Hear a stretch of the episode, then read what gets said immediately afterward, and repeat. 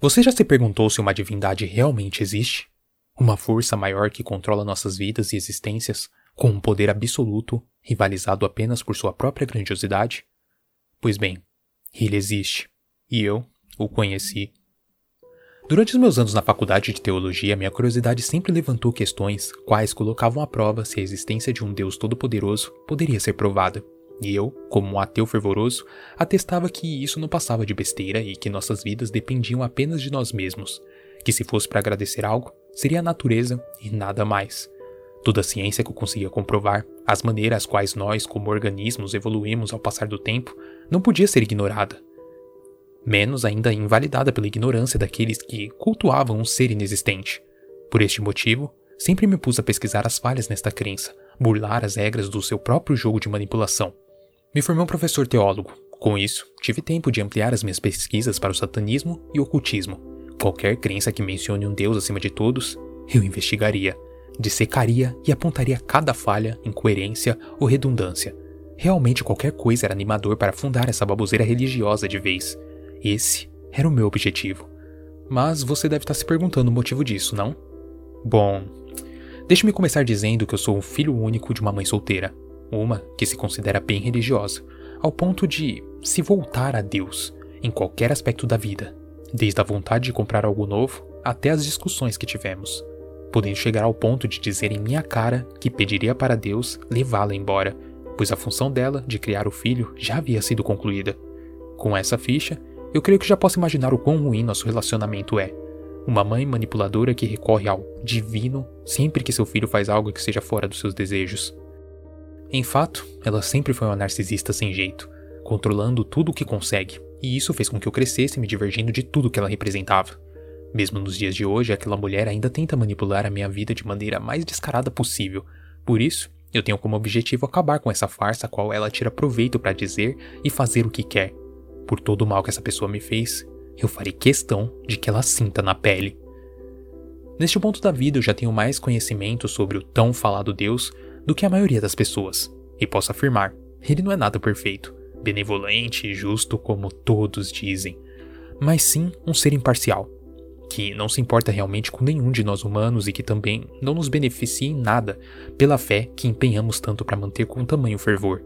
Isso é tudo um desperdício de tempo, um que não temos sobrando. Com essa linha de pensamento, fiz questão de aproveitar alguns bons momentos que a vida me proporcionou. Bons amigos durante a faculdade, uma linda namorada, boas festas e conquistas materiais. Um carro decente que me levava para onde eu precisaria ir, uma casa espaçosa e certos luxos que foram frutos do meu trabalho duro. Após o término da minha faculdade teóloga, adentrei no curso de medicina e me formei enfermeiro, um longo período de muita dedicação, embora não muito bem aceito por entre os próprios pacientes. Um médico ateu. Bom, eu ainda fazia o meu trabalho e voltava para casa satisfeito por ter salvo mais uma vida, ainda que todos dirigissem a sua salvação à fé e também a Deus, ignorando todo o trabalho que eu tive para cuidar de suas enfermidades e feridas. Mas enfim, todos os idiotas. Não muitos anos depois de engajar em minha carreira médica, pedi minha namorada em casamento e fui recebido com um caloroso sim. Todo o meu objetivo inicial sobre os estudos de teologia se encerraram com a morte prematura da minha mãe, se tornando um pequeno passatempo e nada mais que isso. Não foi surpresa alguma minha mãe ter partido tão cedo, sendo que estava doente e acreditava que seria curada por Deus, não procurando ajuda médica.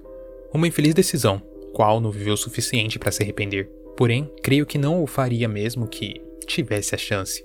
Uma pessoa orgulhosa de coração. E agora que se foi, pouco deixou para se lembrar. Alguns parentes mais próximos comemoraram seu aniversário com uma missa, já que meu tio é pastor, e ele conseguiu reservar uma igreja por um longo período, uma coisa completamente desnecessária, mas não adianta o quanto eu os advirta, eles não me escutam. Sempre com o mesmo assunto. Deus está vendo e ouvindo as nossas preces. Droga, ele não está.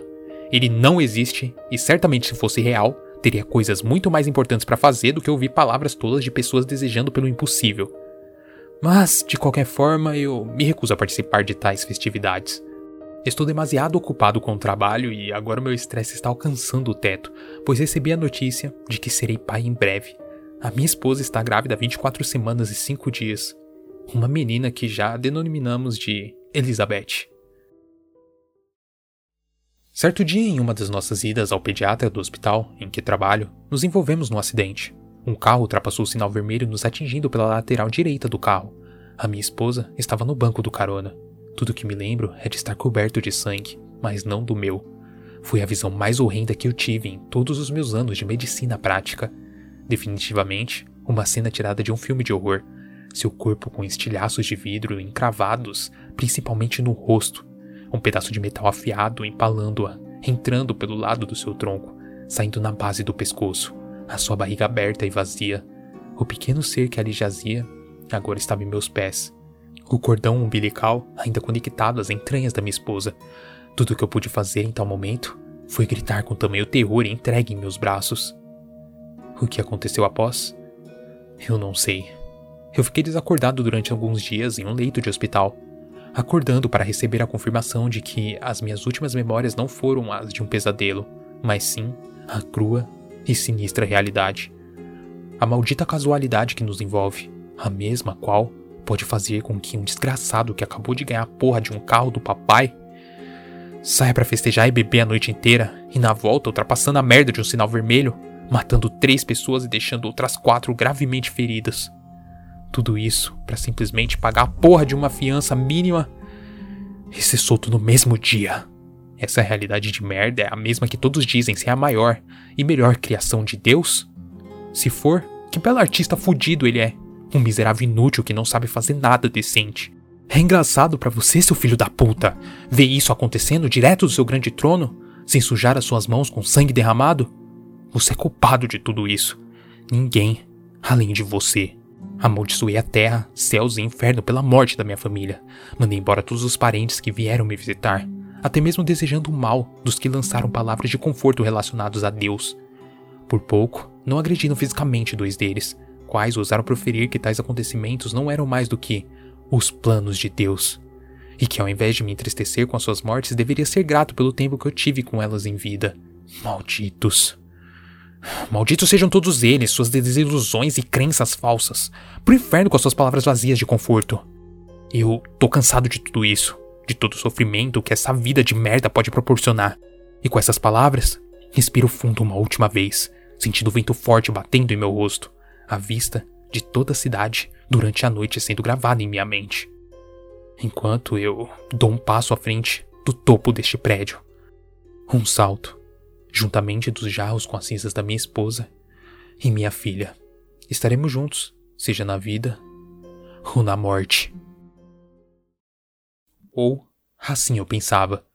Eu não consegui sentir ou perceber quando meu corpo havia alcançado o chão. Não houve dor ou quaisquer sensações negativas. A pressão do vento simplesmente sumiu. Eu não sentia mais elas nos meus braços. Eu não conseguia abrir meus olhos ou perceber as minhas roupas. Tudo estava apenas um limiar de vazio entre existência e nada.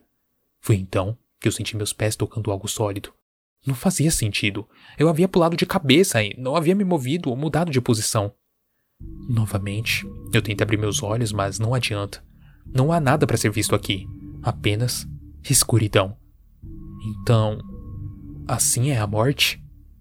Vazio e escuridão? Que clichê, eu esperava mais. Sei lá, a falta de existência. Não sei. Um pequeno ponto de luz ao longe. Eu não consigo ver o que é. Hum, eu começo a correr em direção ao que. o que quer que aquilo seja, de maneira inconsciente. Eu não sei por quanto tempo corri. Alguns segundos? Horas? Dias? Anos? Talvez, mas não parecia chegar nunca. Foi quando eu finalmente desisti. Os meus pés estavam em carne viva. A dor era excruciante demais para continuar. Então, eu coloquei os meus joelhos no chão ofegante. Não sabia o que fazer, perdido e sem rumo uma longínqua falsa esperança que existe somente no horizonte da minha visão. Não há o que ser feito. Desistência é o que me resta. Então, eu sinto meu corpo todo indo ao encontro do chão. Eu já esperava dor em meu rosto pelo peso do impacto, porém, isso também nunca chegou. Uma dor extremamente aguda ressoa de meus pés para todo o resto do meu corpo. Eu fui novamente ao pulso de pé. Rapidamente abri meus olhos para perceber que meu objetivo anterior estava mais perto do que nunca. A luz, a qual anteriormente se encontrava apenas no horizonte, agora estava muito maior e pairando algumas dezenas de metros de mim. Novamente a falsa esperança se reforça minhas pernas se movem de novo. Cada passo, um grito, uma dor, milhares de vezes mais forte do que antes. Mas ali estava, tão perto, tão real. E assim, eu finalmente consegui. Alcancei a tal luz, o meu ponto de esperança em meio a toda a escuridão. Eu abracei instintivamente de maneira a qual nunca tinha feito antes.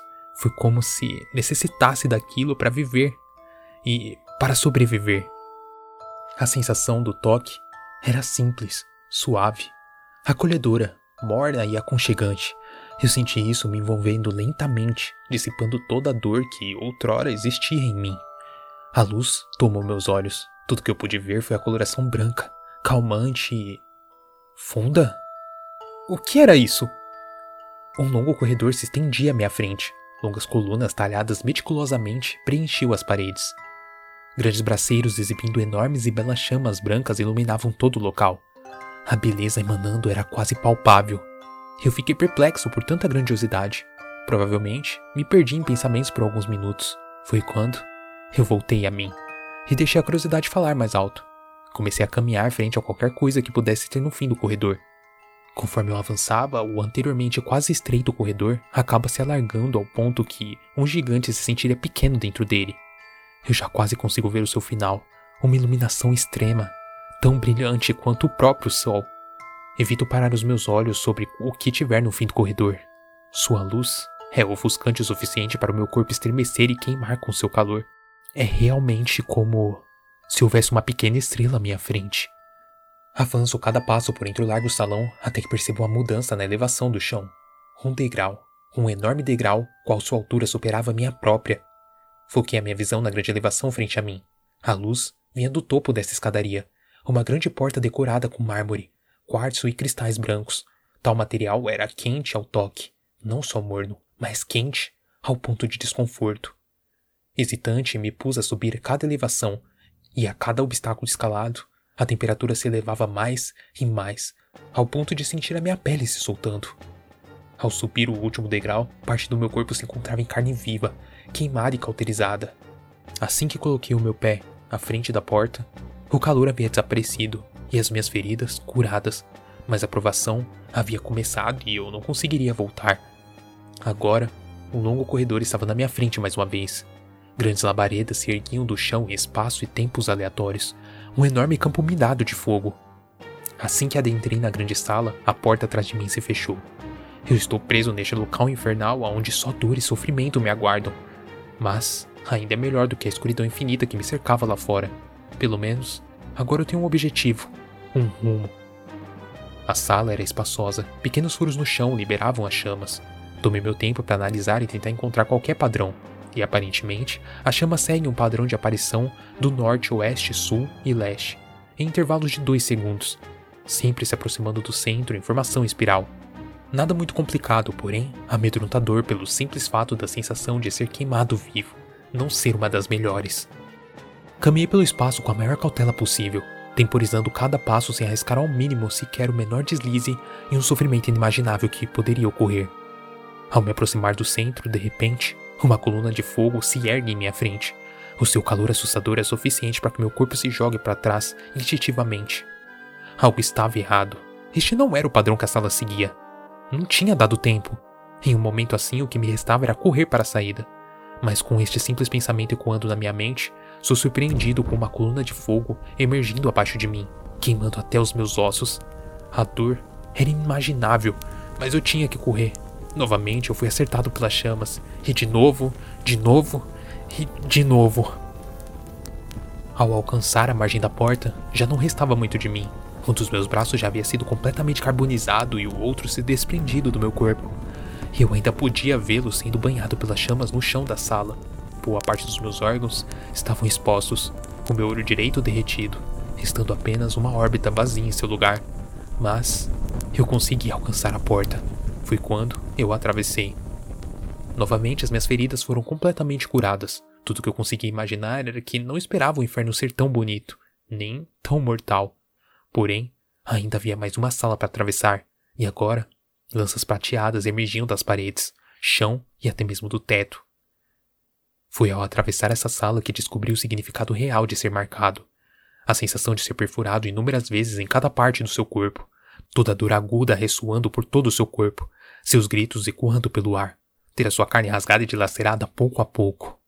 Neste ponto, eu começava a duvidar do que encontraria no final dessa provação, mas eu continuei avançando e avançando o quanto eu pude. Em certo ponto, eu já havia perdido ambas as minhas pernas e tive meu estômago empalado diversas vezes. Ao tentar me arrastar, uma das lanças atravessou a minha cabeça, e eu pude sentir cada ponto mínimo de dor. Foi como se o próprio tempo desdobrasse e passasse tão lentamente que parecia parado. Depois do que pareceram horas de pura dor, foi que eu apaguei. Minha mente escureceu. Eu não sei quanto tempo se passou, mas quando acordei estava no início da sala, o meu corpo completamente curado e renovado. Eu teria que passar por esse inferno de novo? Droga! Só existe sofrimento nesse lugar? Eu não quero mais isso. Eu prefiro voltar para a escuridão, pro nada. Mas essa não era uma opção. Eu insisti tanto que não há mais qualquer jeito de voltar. Tudo que eu posso fazer é continuar. Eu tentei e tentei e continuei tentando por tanto tempo com tanta vontade, mas eu não conseguia de maneira alguma. As malditas lanças agem de maneira que prevêem o meu movimento. É como se ela me lessem. Eis que surge um pensamento todo irracional, mas neste lugar não existe o que é racional e o que não é. Então, não custa nada tentar. Neste momento eu estou no início da sala, então eu fecho meus olhos e começo a caminhar. Já aguardava a dor aguda emanar em meu corpo, mas ela não chegou. Sinceramente, um alívio. Aparentemente a sala estava conectada à sua mente e pode prever o que você vai fazer. Logo, a solução seria não pensar e só agir. Assim, eu continuei caminhando. Sabia que estava próximo da saída, e tal pensamento foi a minha perdição. Por um mero momento eu abri meus olhos e imaginei atravessando a tal porta. Foi quando as lanças se ativaram de todas as direções, atravessando minhas pernas e metade do meu tronco, prendendo meu corpo no lugar. Não, eu não ia passar por isso de novo. Eu não ia deixar. Eu não podia.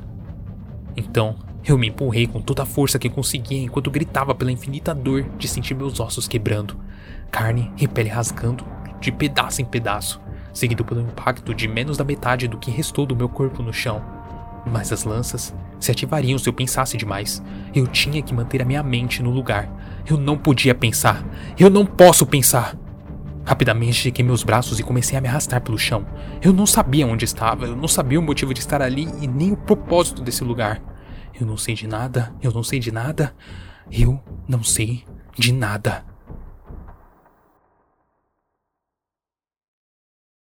Foi quando, por fim, alcancei os pés da porta. Pude sentir o alívio de dor. Estava feito. Eu tinha deixado o inferno para trás.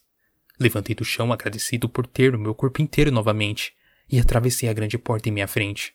Um simples corredor era o que me esperava do outro lado, mas dessa vez eu podia ver o final dele e havia algo lá. Quando me aproximei, eu percebi uma curvatura para a esquerda e três grandes placas de pedra com frases talhadas. E proporcionou o Senhor degraus para que os homens fossem possível alcançar a glória. Na segunda, havia a frase: Aqueles manchados pelo pecado do mundo, na presença do Senhor, serão purificados pelo fogo do seu resplendor. E na terceira pedra, ao pelejarem por caminhos rochosos, entregue vossas mentes ao Senhor, ele os guiará para a segurança de suas asas. Que caralhos de textos bíblicos são esses? Não, isso não existe. Eu comecei a correr pelo longo corredor novamente, seguindo a enorme luz. E foi quando a realidade veio a mim. Diante de mim, lá estava, um enorme trono, tão grande que parecia tocar os céus, e sentado nele, um ser feito de pura luz, um tamanho descomunal, uma presença esmagadora. O seu poder era perceptível na pele. Eu não precisava que me dissesse nada. Eu sabia quem era aquele e entendia onde eu estava. Agora tudo se encaixava perfeitamente. Aquele era o responsável por todo o meu sofrimento, por toda a angústia de todas as pessoas. Este era o Deus Todo-Poderoso, sentado em seu trono, frente a mim. Finalmente, uma audiência com o causador de toda a miséria. E agora, ele vai ouvir tudo o que eu tenho a dizer. Você, seu desgraçado de merda, sua maldita arrogância e orgulho são causadores de toda dor e sofrimento que existem. Você mata milhões de inocentes para seu showzinho particular, seu filho da puta inconsequente. Você tem ideia do que fez comigo? Do que me fez passar? Eu te odeio, seu desgraçado! Mas era inútil. Não houve qualquer reação, por menos que fosse. E o que eu estava esperando, sério? Que ele se desculpasse? Pensamento idiota esse meu. Mas foi aí que o inesperado aconteceu. Eu pude ver a sua face se contorcer e se reformar. Uma figura distorcida formou-se em seu rosto, semelhante a um sorriso. Uma enorme boca sorridente se formou, uma boca negra com dentes vermelhos, algo que parecia sangue escorrendo por entre eles.